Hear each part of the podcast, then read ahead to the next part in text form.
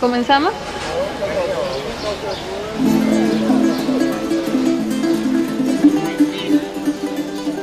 Creo que siempre lo he relacionado con eres gordito y entonces comes mucho.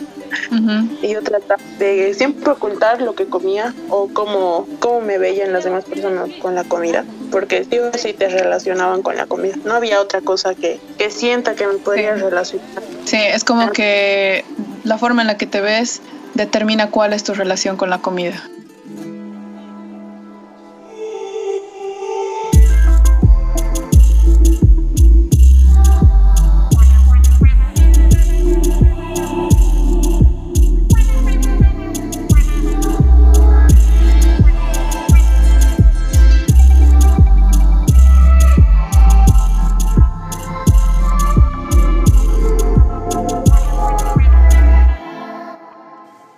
Así como una buena charla puede surgir de la nada, en el momento menos esperado y en el lugar a veces menos apropiado, este podcast nace en mi cocina en tierra extranjera mientras añoraba y saboreaba la idea de un delicioso vaso de api caliente, acompañado no solo de un despampanante pastel, sino también de la compañía misma de seres con los que uno logra compartir momentos preciados e inolvidables. Debido a que con añorar no me basta, decidí ponerme las pilas para materializar mi deseo y crear mi propia versión de lo que sería una combinación épica entre tertulia y buen vivir. Es así que nace Charlas de API con Pastel. Las personas que entrevisto son personas que de alguna forma, ya sea a través de sus acciones, escritos o a través de la interacción misma que he podido tener con ellos a lo largo del tiempo, han logrado despertar muchísima de mi muy peculiar y latente curiosidad. Mi nombre es Laura, soy un pastel y te invito a degustar de estas buenas charlas de API con pastel. Mi pan, su, su, su, grabando, grabando, sí, sí, sí. Les ruego no me juzguen. El hueveo en tiempos de pandemia es un acto de amor propio. Y si no estás de acuerdo, te estás hueveando. en fin, como lo prometido es deuda, y me gusta tener mis finanzas en orden, así nos evitamos problemas. ¿Qué ves tener problemas de dinero, no? Pero ya a ver, a lo que vinimos. Hoy te traigo la segunda parte del episodio que grabamos con Dani Pérez. Como podrás recordar, la charla se nos puso tan buena que decidimos dejarles un poquito en suspenso. Si es que no tienes idea de lo que te estoy hablando, tienes dos opciones. O vas y escuchas la primera parte de este episodio, o te quedas acá y ya luego te pones al día. No es necesario que escuches uno y después el otro. El orden de los ingredientes no afecta el silpancho, así que tú tranqui. Y si no sabes qué es un silpancho, tengo dos cosas que decirte. Qué triste es tu vida y tarea para la casa. No, pero en serio un poco triste que no sepas. El silpancho es una comida tradicional boliviana, oriunda de Cochabamba, que es mi ciudad, en la ciudad en la que nos dedicamos más a comer que otra cosa, pero o sea, whatever. My body, my rules. Nuestra charla del día de hoy explora la trayectoria de sanación en la que nuestra siempre glamurosa, nunca inglamurosa invitada se encaminó una vez que decidió hacer las paces con su niña interna. Una niña que, como muchas de nosotras y nosotros, batalló constantemente con su imagen corporal y con sus simples e inocentes ganas de comerse un buen platito de comida.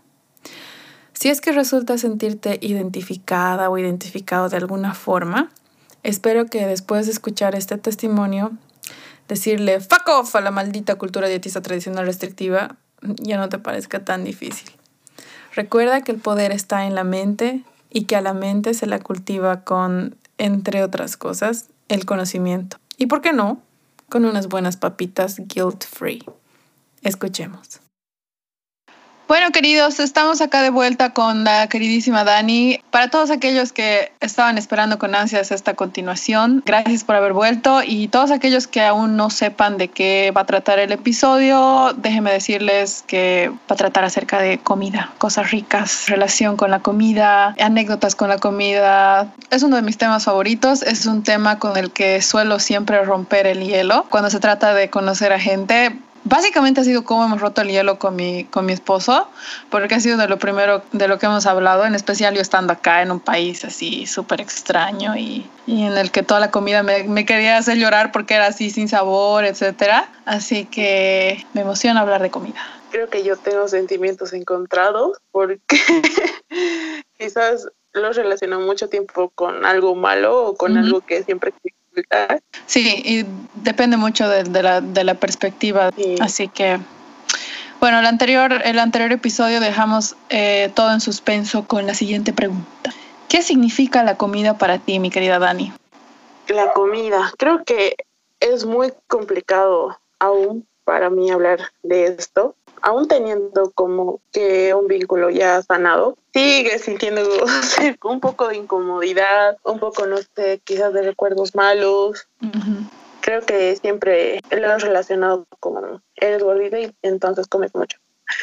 Y yo trataba de siempre ocultar lo que comía o cómo, cómo me veían las demás personas con la comida porque sí o sí te relacionaban con la comida. No había otra cosa que, que sienta que me podría relacionar. Sí, es como que la forma en la que te ves determina cuál es tu relación con la comida. Te reentiendo, sí. sí. Es así, entonces Hace un proceso algo doloroso tratar de ver a la comida como mi amiga, no como mi enemiga, y hacer las paces, ¿no? Creo que ha sido lo más importante este último año. Es algo complejo y pienso que, que por su misma complejidad es algo que requiere apoyo externo. Al, al referirme a apoyo externo, me refiero al apoyo que puede darte tu familia, pero también el apoyo que te puede dar un nutricionista o alguien profesional en el campo de la nutrición y todo lo que abarca lo que es la comida en sí, ¿no? Y todo aquello que hace por ti. Sí, exactamente. Creo que ha sido una de las cosas que por las que más he como luchado durante toda mi vida por el tema de mi peso y la cuestión familiar creo que también es muy importante porque es muy difícil cambiar los hábitos de tu familia y cuando tú quieres cambiarlos y tienes familia que quizás no y, quiere comer lo que comía y aunque les expliques es complicado. ¿Tú has identificado algún hábito que te gustaría o que, que, hayas logrado cambiar en tu familia relacionado a este tema de la comida? Eh, sí, en la última visita a un nutricionista que he tenido me ha abierto mucho la mente en cuestión de esto, entonces yo le enseñaba a mi mamá a cocinar de diferente manera, que algunas cosas no eran necesarias como poner mucho aceite a los ahogados, cosas así, aumentar que siempre haya verdurita, la implementación de quinoa, eh, arroz integral, o que podamos sustituir con otras cosas. O sea, jugar más y que haya más variedad para que no sea lo mismo y nos pueda aburrir. Sí, implementar el tema de la variedad es algo, pienso que elemental y algo que lo vuelve más divertido también porque puedes jugar con muchos ingredientes. Puede ser algo abrumador, sí, para aquellas personas que quizás no disfrutan tanto de lo que es el, el, el acto de cocinar, pero mm, es algo que se vuelve natural a la hora de hacer las paces contigo misma y con tu relación con que tienes con la comida. Sí, a mí me ha funcionado mucho eh, la cuestión de prepararme yo misma, de estar involucrada, porque a mí no me gusta tanto cocinar. Es que no, no se me da, pero tratar de hacerlo y esforzarme mucho, aunque salga, o sea, aunque salga feito, tú te lo comes porque tú has hecho. Claro. Ya la, próxima de esta, ay, no le tengo que poner tanto esto, entonces vas mejorando y creo que así ha ido mejorando mucho mi relación con la comida. En la U yo me llevaba mis desayunitos. Eh, tratar de hacerlo fácil y que sea sostenible, porque a veces podemos estar comiendo cualquier cosa cuando estamos en dietas, entre comillitas, y luego a la larga es insostenible y, lo dejamos y ya no se crea como un hábito. Entonces me he esforzado mucho para crear el hábito más que todo en la U, porque en la U se come lo que encuentres, pollitos de 10, lo que, lo que sea. Uh, sí, la universidad, uff me acuerdo cuando estaba en la U, con mis amigas siempre comíamos trancapechos. Esa época todavía yo comía carne. Y me acuerdo que comíamos trancapechos. Ubicas en la facultad de, comunicación, ahí había un kiosquito. Cerca de arquitectura, no el, no el Pawichi de arquitectura, sino hay otro, había otro kiosquito yendo hacia, hacia hacia la facultad de tecnología, pero justo pasando por, por comunicación. Sí, y ahí eran los trancapechos, vieja. Y sabes qué, podíamos comer trancapechos y a las horas ir a comprar, comprarnos rellenos de la, de la puerta de la calama. y, sabes qué era lo peor, que a veces hasta salchipapas incluso. Y terminabas tu salchi y ahí abajo todito como una sopa de aceite. Tú, oh my God. El agua es un poco complicado manejar el tema de la comida. Ha sido muy complicado porque siempre termina clases, vamos a comer, y es incómodo decir, no, no como, o no, eh, o no, no puedo. He tenido que aprender. Bueno, la ayuda que he tenido externa también de esto me ayuda mucho a dar unas respuestas eh, quizás más amigables también, como que ya si no puedes, tú vas, pero ya tienes que pensar qué te vas a pedir, o sea, lo piensas más y te vuelves más consciente. Sí, entonces yo era de ya y a mí me encanta comer eh, los agachaditos. Ay, yo soy fan. Pero tiene fideo, huevo, chuño, papa. Entonces era de fideo con huevito nomás, por favor. amo, amo, amo. Sí, los agachaditos. a mí me a mí me gustaba a unos que eran de huevos de codorniz con papa, me acuerdo, en la Calama y San Martín y llajo de maní. Eso sí es lo que más me ha costado así dejar, porque aparte de que es económico, es rico. Esos fideitos o los huevitos como lo llamamos, te hartan así ya.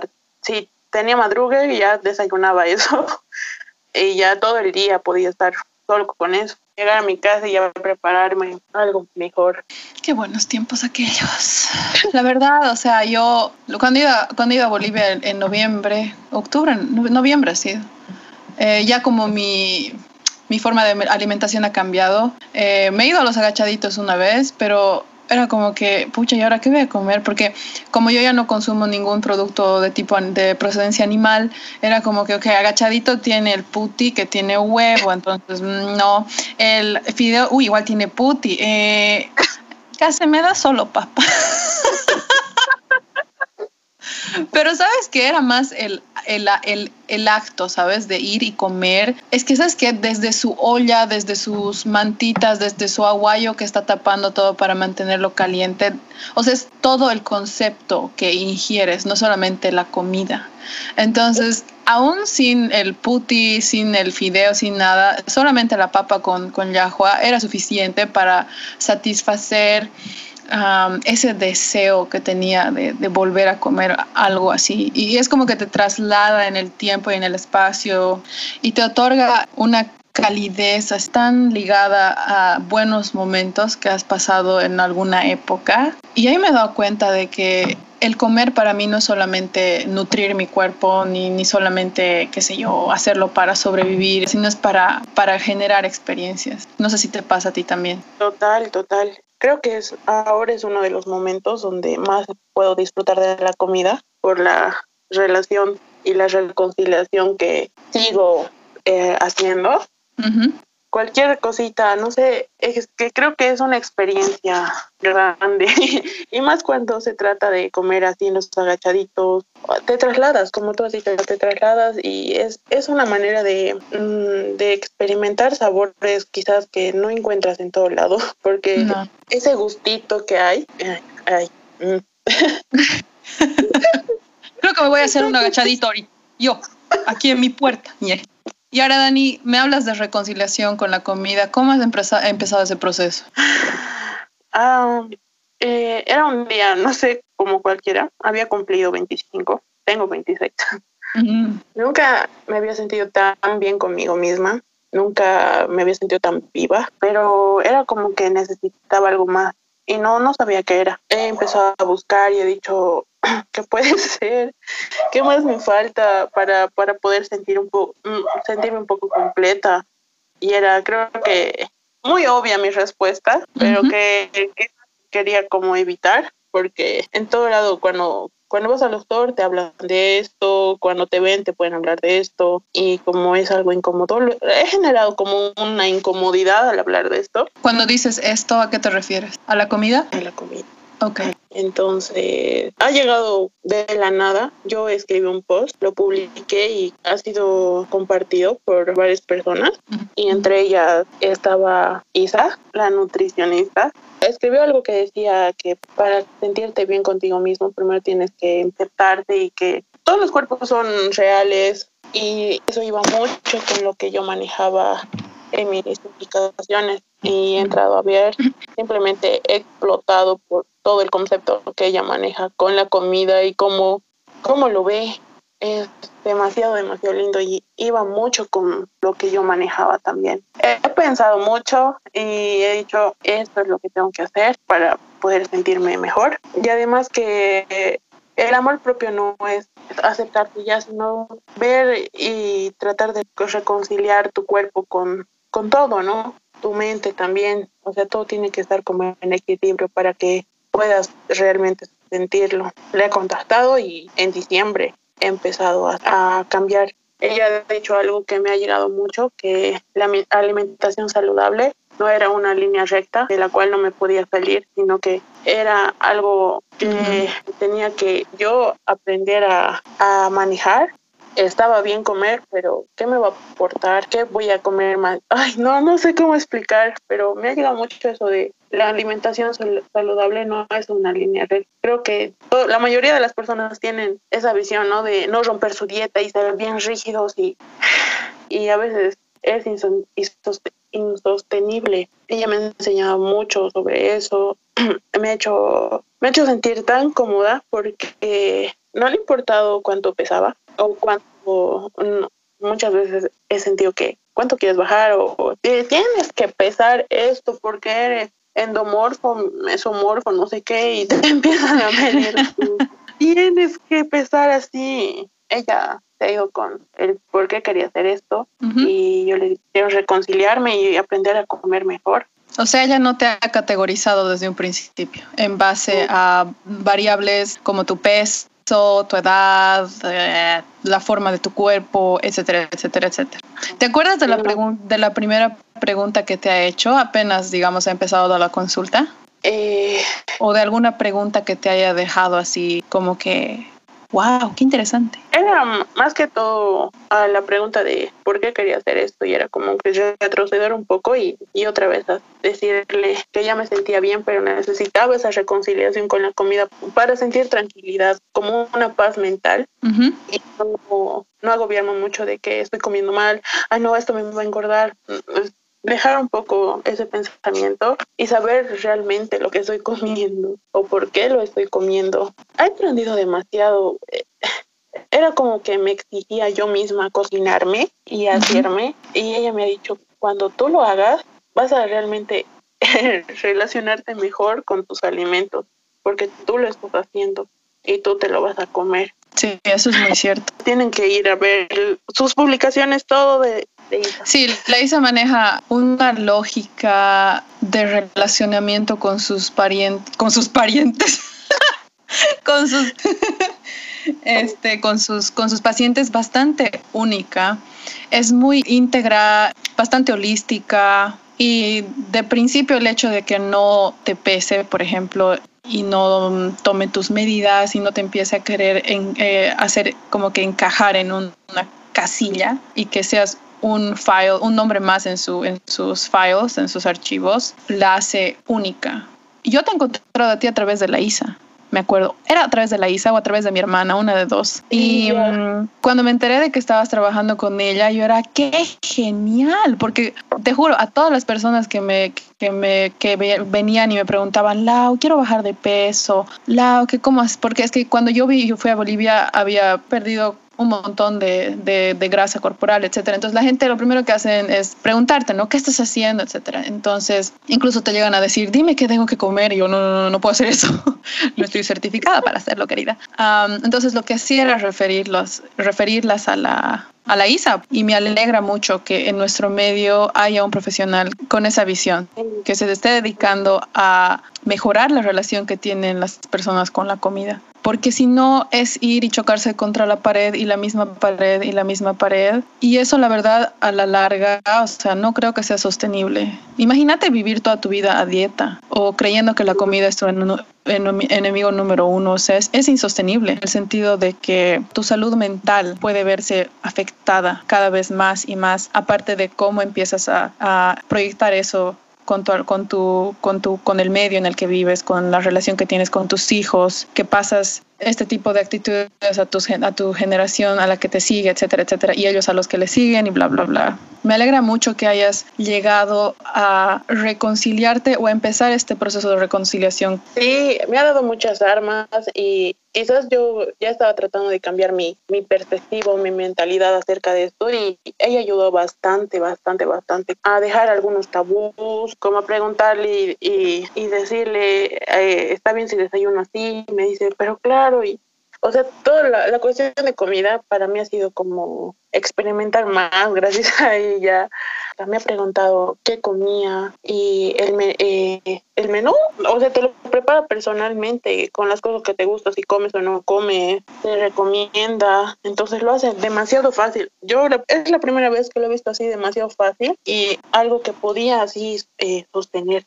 ¿Cuál ha sido la forma en la que lo has empezado a poner en práctica? Y no solamente, digamos, o sea, lo, lógico es empezar a cocinar, ¿verdad? Empezar a, entrar a la cocina, comprar los ingredientes, pero mm, ¿ha afectado de alguna otra forma en, en tu día a día? ¿Ha cambiado tu rutina? Sí, sí, total porque digamos a la U yo me como este semestre tenía más madrugué que entró como a las 6:45 7 menos cuarto y yo tardo más o menos en alistarme una hora, entonces me tenía que mandar súper temprano, un día antes. Eh, o sea, nunca perder el glamour. sí. Especial a Dani. exagerada, pero sí. Entonces, noche antes yo me preparaba mi avena y he encontrado ese eh, ¿cómo se puede? ese desayuno que me podía mantener hartada para no comer nada, nada si fuera mm, nada en la mañana que sea tan grasoso, tan que no me pueda dar energía, ponte para estar todo el día. Luego ir al súper y ver los ingredientes. Yo nunca veía, a leer la etiqueta, porque me, ella me enseñó que había que leer la etiqueta y yo nunca le había prestado atención a la etiqueta, o sea, decía cero azúcar y yo ya me lo llevaba, pero había habido otra clase de azúcar también. Sí, sí, sí. Le atención a eso, a variedades de pan que yo no sabía que existían, pero ahora soy muy fanática del pan de masa madre. Es que aquí creo que en Bolivia tenemos una mala costumbre de desayunar siempre pancito, entonces ella me dio esa alternativa que ahora soy fan de ese pan. A ver qué más. Eh, mezclar. Es que lo he hecho tan, tan sencillo. Ella me decía, puedes irte a comprar la verdura, puedes comprarte tres ingredientes, aunque sea y que tu, que tu ensalada tenga esos tres ingredientes, así no vas a estar gastando más en las semanas. O sea, ¿quién se va a preocupar hasta por lo que gasta? En las frutas igual. Ahora está, la, no sé, ahorita digamos la mandarina. Te compras mandarina, 25 y otra más y toda la semana ya puedes prepararte desayunos con él. Creo que eso me ayuda bastante a que lo haga tan sencillo y que te dé esas armas para, para poder hacerlo. Me ha gustado demasiado eso. Genial. ¿Y cómo aplicas todo lo que te ha enseñado la ISA, por ejemplo, cuando tienes que comer fuera, en un restaurante o, o en una invitación, que se yo, a la casa de tus tías? Eh, me ha dicho que, sí, o sea, siempre hemos hablado de eso. Nuestras charlas eran de una hora porque le preguntaba muchas cosas y siempre mi consulta era una hora. Y me ha enseñado que estaba bien comer pero eso no significaba que, digamos, era un almuerzo, que mi cena iba, ay, como a veces decimos, ¿no? Eh, ya he roto mi dieta, empiezo el lunes y todas las, no sé si es miércoles, todos los días em, como mal. Ya me he dicho ya. Como que, ah, ya, ya la, ya la he arruinado con uno, vamos por todo. Y es martes, así que la, la, he cagado porque ayer era cuando empezaba y voy a empezar el otro lunes. empezamos a postergar. Me ha dicho, lo comes, pero tú sigues. Eh, tus desayunos, tu cena, tú sigues ya comiendo lo que estabas preparando. Y eso me ayudó bastante también. Luego elegir, ¿no? Ya como que ya se te hace un hábito elegir mejor. si tienes para escoger, sí, es súper fácil. Y así se ha ido como que manteniendo, que las salidas con amigas no eran como agobiantes, podía comer, pero digamos, si me... Ah, yo amo las alitas, amo las alitas. He dicho, si te comías 10, pues te comes 5 y ya, y no, y ya solo comía, digamos, las alitas, no tanta papa, o si comía mis alitas ya sin gaseosa, o cositas así chiquititas que sí han hecho harto cambio. ¿En qué sentido han generado cambio en ti? Mm, mm, que lo he visto tan diferente que me he hecho dar cuenta que a veces sí exageraba. Creo que por tanto tiempo haber estado con esa relación mala, tengo a veces subidas y bajadas, pero ahora como que eres consciente y cuando eres consciente sí puedes tomar cartas en, el asunto, puedes agarrar el toro por los cuernos y decir, esto estoy haciendo mal y tratas de cambiarlo. Eh, comer las alitas ahora significa para mí un gustito, un gustito, pero así que, que antes era, ay, ¿qué voy a comer alitas? Pero ahora lo pienso demasiado. Digo, ¿por qué quiero comer alitas? Porque también hemos hablado de los antojos o de las privas. O sea, cuando te privas algo, te privas algo y dices, no, puedo, no puedo, y te da más ganas y más ganas y más ganas. Y, y cuando comes explotas y te comes, no sé, el doble, el triple. Es lo que pasa con toda la, la, la cuestión de las dietas.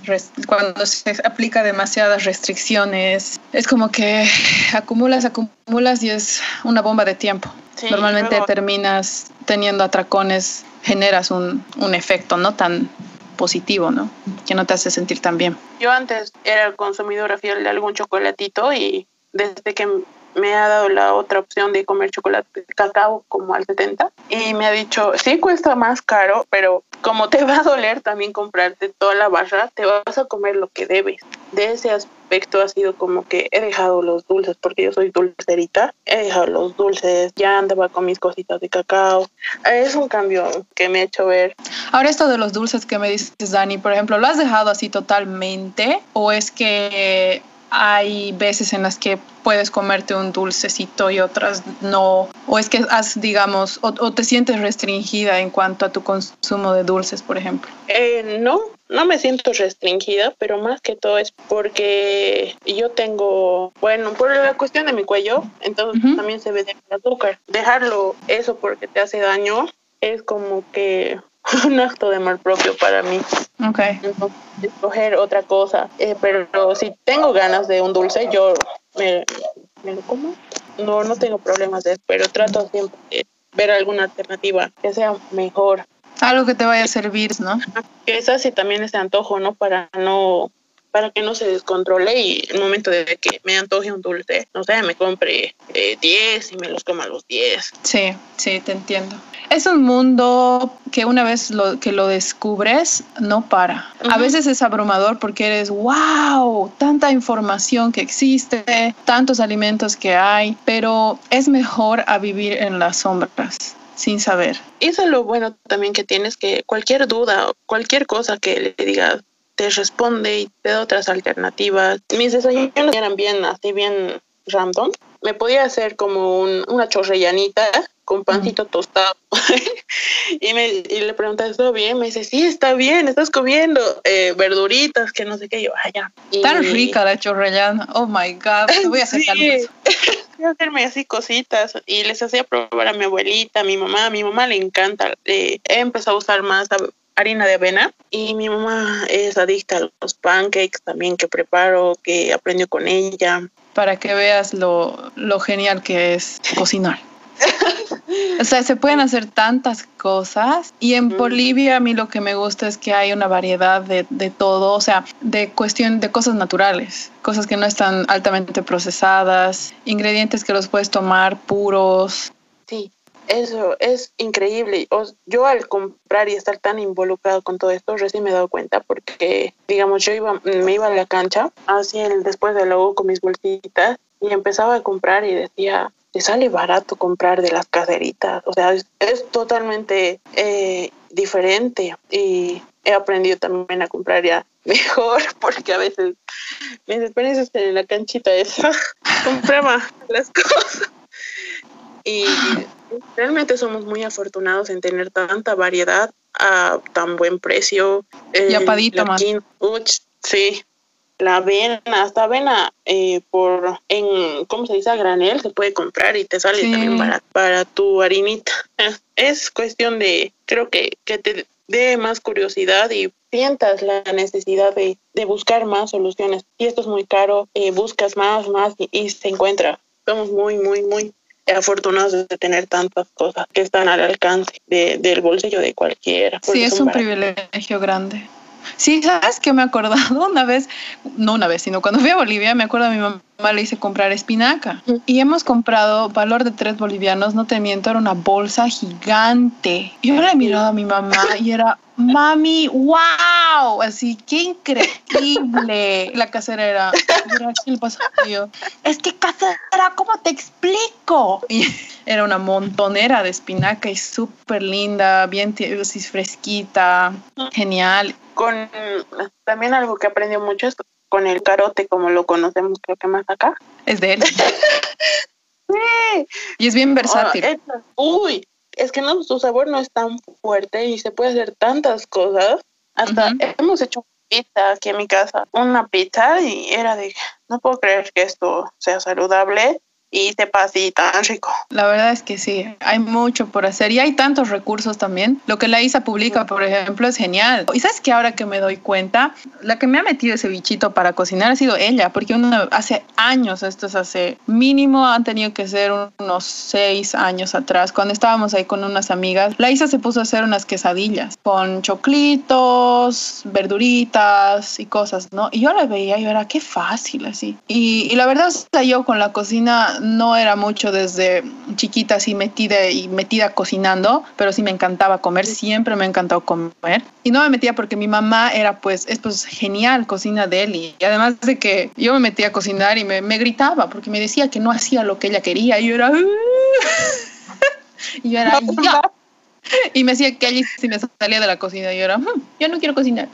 Hasta que vi eso en la Isa y yo, wow, así que genial y, qué bonito. Además de que cocina, eso que estaba cocinando era muy distinto a lo que yo comí en casa. Así que cuando he visto que estaba empezando a publicar más recetas, a esas alturas yo ya cocinaba full. Porque desde que me volví vegetariana era como que ya tenía que tomar las riendas eh, del asunto porque no le iba a hacer a mi mamá cocinar dos tipos de comida distinta.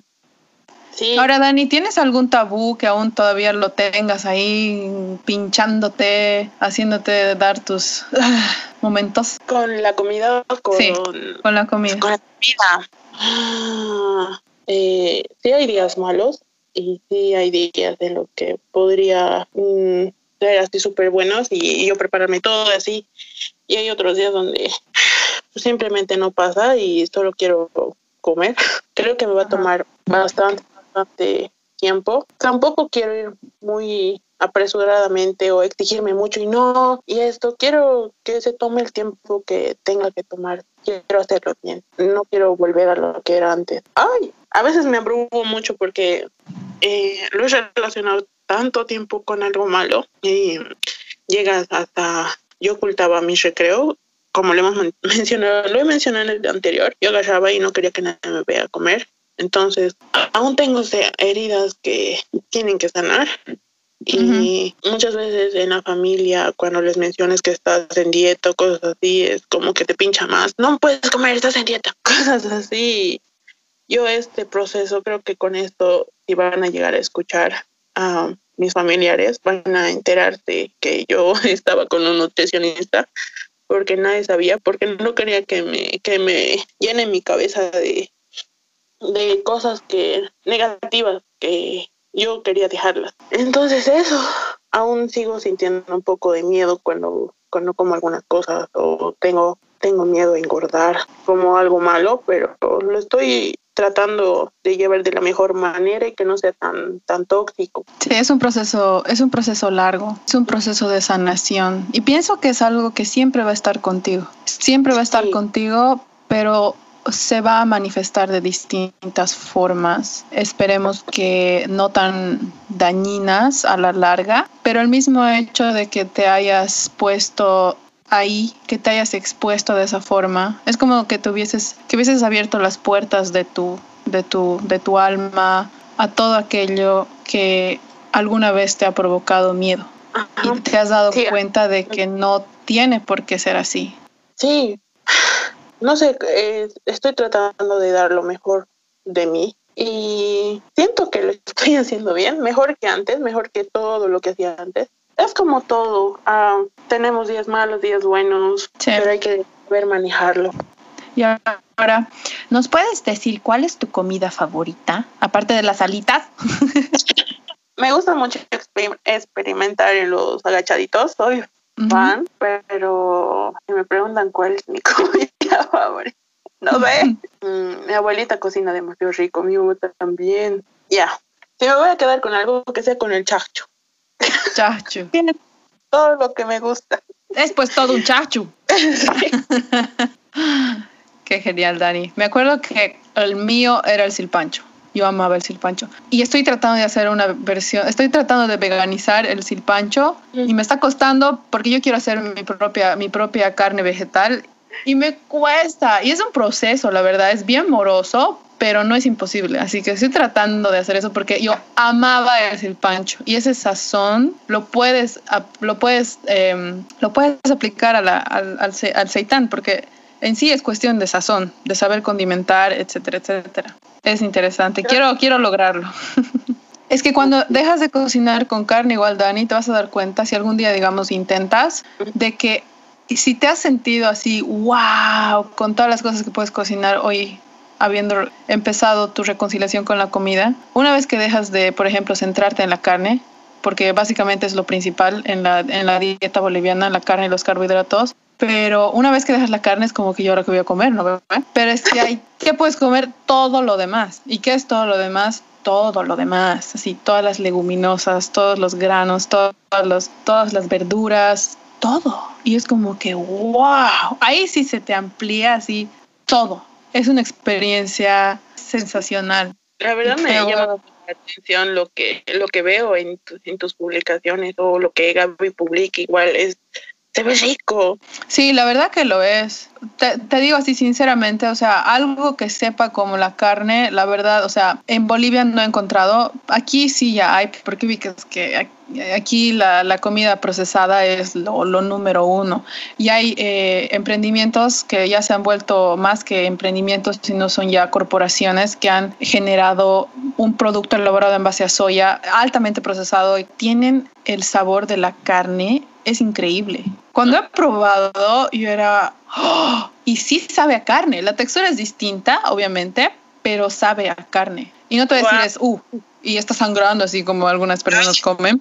Ajá, pero es una gran opción para aquellas personas que realmente no pueden dejar de comer carne si es que no sabe a carne así. Y quisiera que prueben todas las personas para que entiendan de que, de que sí se puede, digamos. Pero hay gente por ejemplo, hay veganos que dejan de comer carne porque realmente nunca han sentido afición por el sabor a carne y no les gusta. En ese caso, ellos al probar estos productos son como que, y no, sabe mucho a carne y, se, y prefieren no consumirlos. La verdad a mí, a mí me gustan, no los como muy seguido porque prefiero comerme, qué sé yo, una, una chorrellana con una lata entera si quieres de, de, de garbanzos y quinoa y así. Oh. Ya cuando vengas a visitarme te voy a, te voy a cocinar todo. Y es uno de mis grandes sueños. Pienso que la manera en que se viste ya me llama, ah, me va a explotar la mente cuando uh. vea. Sí, cuando vayas a todos los thrift shops, a todas las tiendas de segunda mano, es genial, es genial. Y así emprendimientos como el tuyo, aquí hay bastantes, bastantes y son igual lindos, un concepto. A mí lo que me gusta que es lo que manejas, aparte del concepto de vintage, es el de del reciclaje, o sea, es como que intercambio. Eh, pero sí, lo que me encanta es de que tú no buscas generar un producto de cero, sino utilizas lo que ya está ahí a disposición y que normalmente la gente lo, lo bota o en algunos casos sí lo llega a donar, lo cual es bueno también, pero en muchos casos termina en, en que en el botadero. Eso es lo que me gusta de tu proyecto. El concepto es bien, bien completo, bien lindo. Gracias. El hecho de que estés abriendo los ojos a la gente, eso es lindo, eso es genial. Y más gracias a Dios hay mucha aceptación que no, no me la esperaba porque son cositas diferentes, como que llaman la atención. Sí, seguirle, seguirle metiendo tanto cariño, tanta dedicación, porque ese ese proyecto vas a ver que va a dar luces a muchas más, muchos más proyectos, más ideas. Eh, me, motiva mucho eso de poder darle una oportunidad. O sea, como que la ropa, reescribir su historia, con lo, manejo mucho eso. Hemos satanizado mucho también el tema de la ropa de segunda mano, comprar del americano y ver a personas que nunca han comprado y que consumen, digamos, o que compran alguna prenda en mi tiendita, es como que estás haciendo bien. Sí, qué lindo, Dani. Ya pronto vamos a hablar acerca de tu proyecto solamente. Como pueden escuchar, la Dani es una mujer multifacética. Es tan multifacética que vamos a necesitar otro episodio más, pero no importa. Esta vez no me voy a distraer haciendo mis panqueques y voy a estar a la hora puntual. Ay, lado, no, tranqui. Bueno, Dani, una vez más, gracias por, por haber, haberte abierto. Haberte abierto, puta, ¿qué me está pasando? Lo que quería decir era gracias por ser tan tú, tan real y por siempre, digamos, como que, que te valga madre. Nada más decirlo, eh, eh, compartirlo y sentirlo. Gracias un gusto de haberme abierto contigo. Ya hay más confianza. Creo que Siempre abierta, nunca inabierta. Inabierta.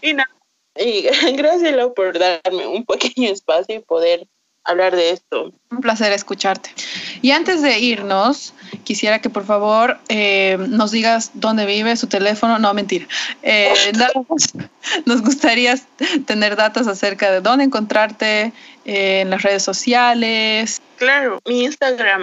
Me manejo más en Instagram, Dani barra baja PBCH, PBH. Bueno, aquí terminamos nuestro episodio. Estén pendientes para el próximo. Tengan un buen día. Gracias, Dani. Que tengas un lindo día. Espero que comas rico. Y buen provecho.